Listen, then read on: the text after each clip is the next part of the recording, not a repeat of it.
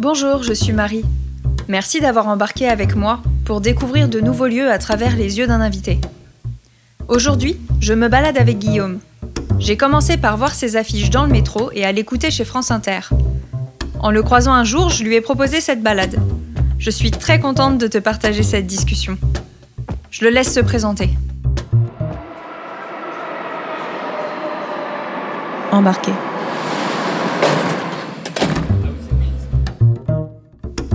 Guillaume, épisode 1. On n'a qu'à dire qu'on est en direct. Ça, ça fout la pression. Oh non Il y, a, il y a 45 000 personnes qui écoutent. Bonjour, on, on vous- on vous salue. Voilà. Je suis petit blond, euh, Les personnes sauront que tu mens. petit blond et noir. Je suis originaire du Sénégal. Euh, non, je, bah, bah, je m'appelle euh, Guillaume Meurice. Alors ça, c'est totalement arbitraire parce que j'ai choisi euh, ni mon prénom ni mon nom. Donc c'est vraiment le premier fascisme qui est imposé par la vie, quoi. Meurice, c'est vraiment une tradition familiale, quoi. Mon père s'appelle Meurice, son père s'appelait Meurice. Enfin, c'est vraiment pas original. Et Guillaume, je ne sais pas pourquoi, c'était à la mode dans les années 80. Je suis né en 81, on m'a appelé Guillaume. Bon. Ce qui est assez cool, c'est que c'est pas un prénom et un nom qui suscitent beaucoup de jeux de mots. Euh, dans la cour d'école, c'est resté assez soft. Meurice, euh, bon. Meurisier. Maurice, euh, Ouais, c'est pas dingue. ouais, c'est pas, c'est pas dingue. Donc voilà, ça c'est pour euh, tout ce qui est le côté euh, administratif des choses. ah bah non, il faut quand même que je rajoute que je suis né en 1981, le 14 juin, euh, date du second tour de l'élection législative. Ça, c'est pour que tout le monde te souhaite ton anniversaire, c'est ça? Voilà, voilà, avec des, des, une sorte de cadeaux, de, de l'argent, des, des- des offrandes. Et voilà, donc François Mitterrand est élu en 81, il y a les législatives, et le dimanche des élections, euh, ma mère a des contractions. Donc je nais avec, euh, je sais pas, on ne saura jamais. Je suis né avec euh, la gauche qui arrive euh, à l'Assemblée nationale en, en majorité. Et puis là aujourd'hui, je gagne ma vie en racontant des conneries à la radio et sur scène, quoi. C'est quelque chose de pas extrêmement brillant. Un petit peu le- l'équivalent du, du Schtroumpf farceur, euh, qui quand même sa raison d'être. Et bon, il- lui il fait toujours la même blague. Hein, quand petit même. et bleu, c'est quand même le petit, bleu avec une seule blague, qui est d'ouvrir un cadeau. c'est surprenant. hein. Moi, je pensais pas quand j'étais gamin qu'on me payait à, à dire des blagues et à faire chier les gens dans la rue, quoi. Quand, mes profs ils me reprochaient de, de les taquiner ou d'être un peu le petit rigolo de service, euh, j'ai pas eu le réflexe de leur dire mais un jour je gagnerai ma vie avec ça. Là je suis en train de travailler, je suis en formation en fait. Parce que vous avez fait des études euh, comme tout le monde. Ouais, j'ai un DUT de gestion madame. D'accord. Un DUT GEA que j'ai eu en, en trichant. Ah bah, c'est un système de triche vraiment. Je sais pas si t'as vu euh, les sous-doués passent le bac. Voilà, Exact. bah les- les- la scène de fin c'était à peu près ça. On avait inventé avec des copains des méthodes pour tricher. Ce qui m'a valu petite anecdote parce que je sais que dans ce podcast il y a beaucoup d'anecdotes. Mm. Je sais que tu es friande d'anecdotes. Oui. Et bah, comme je. Bah, après, les profs, ils m'écoutent à la radio, tout ça. Ils se sont dit, bah, tiens, est-ce que tu veux pas faire la cérémonie de remise de diplôme? Et je fais, ok, pas de problème. Et entre temps, ils tombent sur une interview où je raconte justement comment j'avais fait pour avoir le DUT, à savoir, en trichant. Ils me rappellent en disant, ouais, c'est compliqué, on a lu ton interview. Et en plus, c'était en pile moment où il y avait euh, François Fillon et toutes les affaires. Et donc, ils se sont dit, pour des raisons de moralité, là, on parle beaucoup de ça en ce moment, ça nous paraît quand même un peu incongru si on maintient notre invitation. Ils avaient un Donc, peu peur que tu pas- dises des bêtises ou euh, est-ce que les pas, personnes ils ont te pas craignent assumé. par rapport à ça? Je sais pas. Parce que t'es imprévisible. Peut-être, peut-être. coup, Bah oui, il y a toujours. euh, c'est pas qu'ils me craignent, mais quoi que tu fasses, même dans les médias, il y a toujours le côté où ils te disent on, on te donne carte blanche, tu fais ce que tu veux. Et après, ils font ah ouais, t'es sûr? Tu veux vraiment dire des trucs comme ça? Parce que bon, il y aura un tel et un tel. Toi, tu tapes aussi sur des personnalités. Ouais, ou sur et oui, euh, c'est bah, peut-être ouais. aussi pour ça que. Ouais, Ça sur des représentations, oui, c'est sûr. Ouais. Déjà, je tape sur personne. J'aime pas le mot taper. J'aime bien. ouais. non, non, mais c'est intéressant. Du coup. J'aime non, j'aime pas le mot taper. J'aime bien le côté euh, sarcastique. D'accord. Oui, ça, j'aime bien taquiner. Je dis que je Mm. fais du taquinage artistique. C'est bien. Bah, c'est pas mal. Ah, quel poète.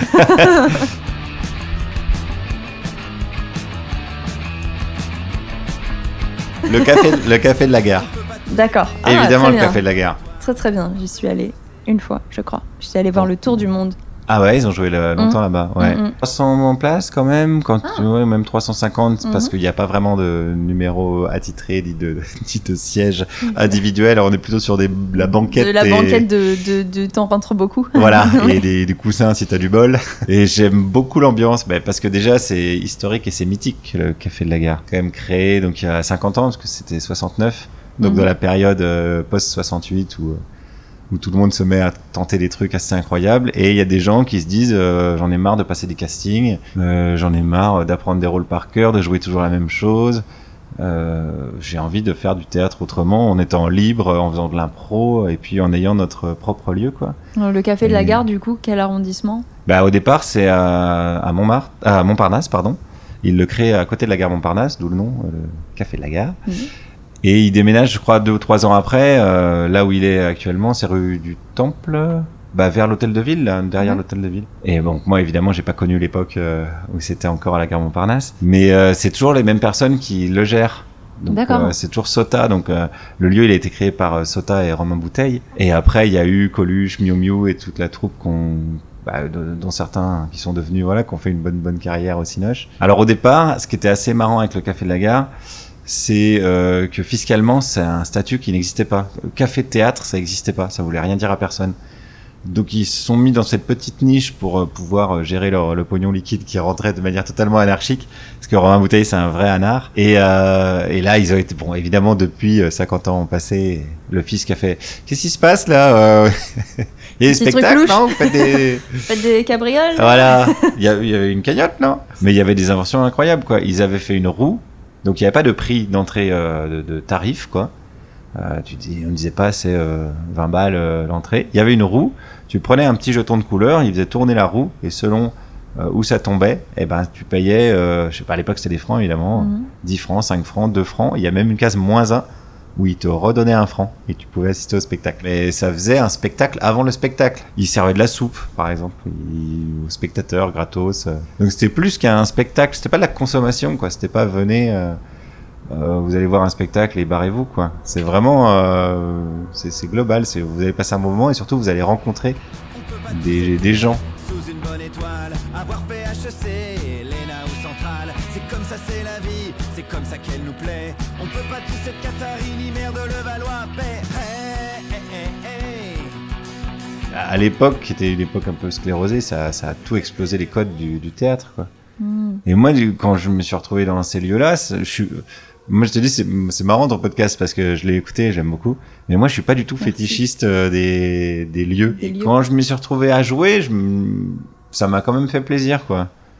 Je, je c'est pas que je me sente une filiation, mais mais je sais pas, j'ai essayé de rester dans l'esprit. Puis après, je me suis tout de suite bien entendu avec Sota, donc qui gère encore euh, le lieu mhm. et qui est resté dans l'esprit euh, du, du, début, quoi. Pendant la représentation, il y a toujours mon pote qui produit le spectacle qui venait.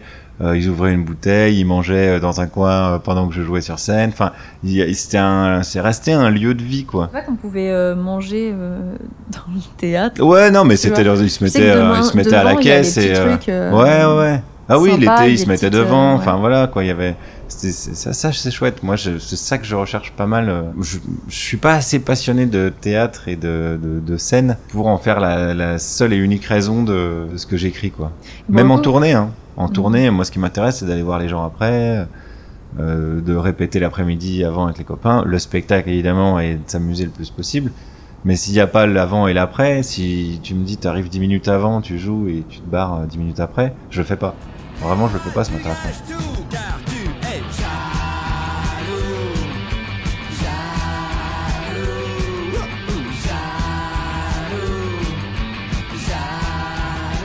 Oui, le Café de la Gare, ce qui est, ce qui est bien, et, et, encore une fois, parce que ça a été créé par des comédiens, c'est le rapport entre la scène et la salle. C'est-à-dire que quand tu es sur scène, tu te sens vraiment au milieu des gens, ça fait comme une petite arène. Mais ça, c'est hyper important, et c'est en gradin, donc tu as vraiment les gens euh, en face. Tu surplombes pas les gens. Tu as un petit parterre, mais sinon, la majorité des gens sont vraiment euh, en, face de toi. Et ça, c'est hyper agréable quand tu es sur scène. Tous? Ou est-ce que tu Non, le fond de la salle, tu vois pas quand même. Si as tu vois combien de euh, rangs à peu près? Bah, tu vois le, le parterre et puis peut-être euh, les deux trois premiers rangs des, des gradins. Ah oui, quand même. Ouais, ah, ouais, tu vois quand, même, pas mal de monde. Quoi. Oui, c'est pas, euh, tu vois les deux premiers rangs, euh, non, voire non, trois, et après derrière, enfin, tu joues pour trois personnes. Et ouais, ce qui arrive dans les grands théâtres, par exemple. Tu, tu, vois rien. Quoi. Ouais, ouais. Et ça, j'aime bien, quoi. Et c'est pareil, c'est eux qui ont voulu ça. Parce que parce qu'ils étaient vachement dans l'interaction, vachement dans l'impro. Dès qu'il se passait un truc dans la salle, ils rebondissaient dessus. voilà. Ça, ça me plaît vachement, quoi. J'ai joué un seul spectacle, mais pendant deux ans et demi. Je jouais ah une fois par semaine, ouais. Ouais, ta maison en fait. Ouais, ouais, c'était vraiment devenu la maison. Ouais, ouais, ouais. Bah ouais, c'est pour ça, à la fin, vraiment. Euh, la fille de Sota a une, une petite fille qui venait à la fin de mon spectacle, j'avais une chanson de rappel. Et à chaque fin de spectacle, elle venait chanter en coulisses, je la voyais. euh, La chanson, c'était On se sort les droits du cul. Mais à l'époque, je la chantais au ukulélé, j'avais un petit ukulélé et je la chantais. Donc j'ai vu grandir cette gamine pendant deux ans qui chantait On se sort les droits du cul. très très mignonne. Trop chou. Et ouais, ça reflète bien le- le- l'esprit, quoi. Et Christiane Taubira qui est venue voir mon spectacle absolument sans prévenir. C'est une salle de 300 places, donc tout le monde voyait, tout le monde l'a vu. Comme moi, j'ai plutôt un public euh, qui est le public qui écoute France Inter, donc qui est plutôt, voilà, plutôt favorable à Taubira. Tout le monde était assez impressionné de la voir là, ce qui a fait qu'au début du spectacle, quand j'ai commencé, je suis monté sur scène, je voyais les gens qui regardaient si euh, Christiane Taubira rigolait avant de s'autoriser Ah eux-mêmes à rigoler. Ah, C'est pour te dire si la euh, nana, elle a un, un- un petit charisme quand même. Et c'était, mais au beau, tu vois, tout ça s'est passé en 2-3 minutes, quoi. Mais 2-3 minutes sur scène, c'est long quand même. Chaleureux, liberté et création. Rigoler qui me- et Taubira. Embarqué est un podcast de Marie Renaud. À suivre. Il se joue du mauvais théâtre. Le cadre est, pas dégueu, mais euh, ce qui s'y dit peut l'être. Merci d'avoir écouté. Si tu veux plus de balades, tu me retrouveras sur iTunes, Spotify ou d'autres plateformes de podcast. Et si tu aimes ce podcast, la meilleure façon de le soutenir, c'est de mettre un avis 5 étoiles.